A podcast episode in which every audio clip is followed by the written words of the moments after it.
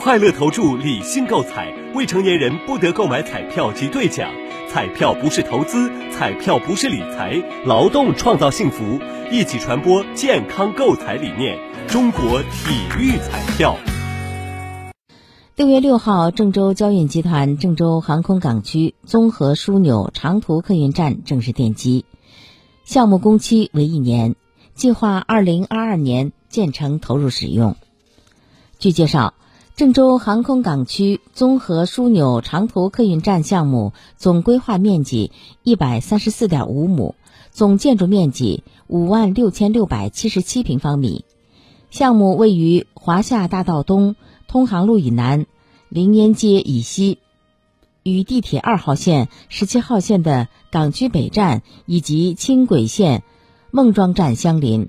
建成后，客运站将和机场、公交、地铁。轻轨、出租车实现零换乘，可快速链接省内十八个地市以及周边山西、陕西、湖北、湖南、安徽、山东等省份，充分发挥综合交通枢纽的重要作用。